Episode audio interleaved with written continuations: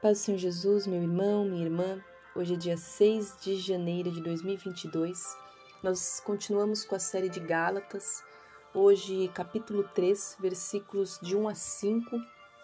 O devocional de ontem, eu peço perdão, eu falei Gálatas 1, mas ontem nós trabalhamos o capítulo todo de Gálatas 2, no entendimento da vida da salvação por fé ou por obras. E hoje a gente vai é, continuar entendendo um pouquinho isso. Como que é a nossa vida? Pela fé ou pelas obras? E nesses primeiros cinco versículos de Gálatas 3, é, Paulo ele está repreendendo os Gálatas. Nós já entendemos um pouquinho quem são os Gálatas. É um povo que Paulo instituiu uma igreja ali. E ele estava repreendendo esse povo exatamente porque eles viram Jesus ser crucificado, mas estavam mesmo assim aceitando ensinos estranhos no seu meio. E eles começam a discutir, porque um desses ensinos de bagunça é: eu sou salvo pelas obras ou eu sou salvo pela fé? E Paulo vai dizer: vocês viram Jesus, vocês viram Jesus ser crucificado, vocês viram ele, morrer para que vocês creiam nele, sejam salvos pela crença em Jesus. E o que exatamente isso significa? Significa que Jesus, através dessa morte, dessa ressurreição, ele nos concede o Espírito Santo e vai nos permitir operar milagres.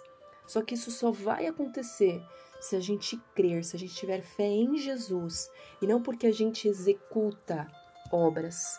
Não é pelo que nós fazemos ou deixamos de fazer. E essa ação dos Gálatas vai mostrar para nós o quanto a gente precisa cuidar da nossa vida espiritual nós precisamos vigiar com as informações e as doutrinas que recebemos. Jesus é o poder. E ele vai nos dar o poder dele, os frutos, os dons dele, por meio do Espírito Santo. Através dessa fé nele, que as obras podem acontecer e que o nome de Deus pode ser glorificado. Então, para hoje, eu quero te deixar essa instrução, esse entendimento, para que o seu coração seja liberto dessa necessidade de fazer para ser salvo. Não, você precisa crer em Jesus. Pela crença, você vai desenvolver o gosto por fazer e por querer agradá-lo. Isso vai ser verdadeiro. Amém? Que Deus abençoe muito o seu dia. Que você precisar, eu estou aqui, pode me encontrar nas redes sociais que estão descritas aqui embaixo na descrição. Um abraço e até amanhã.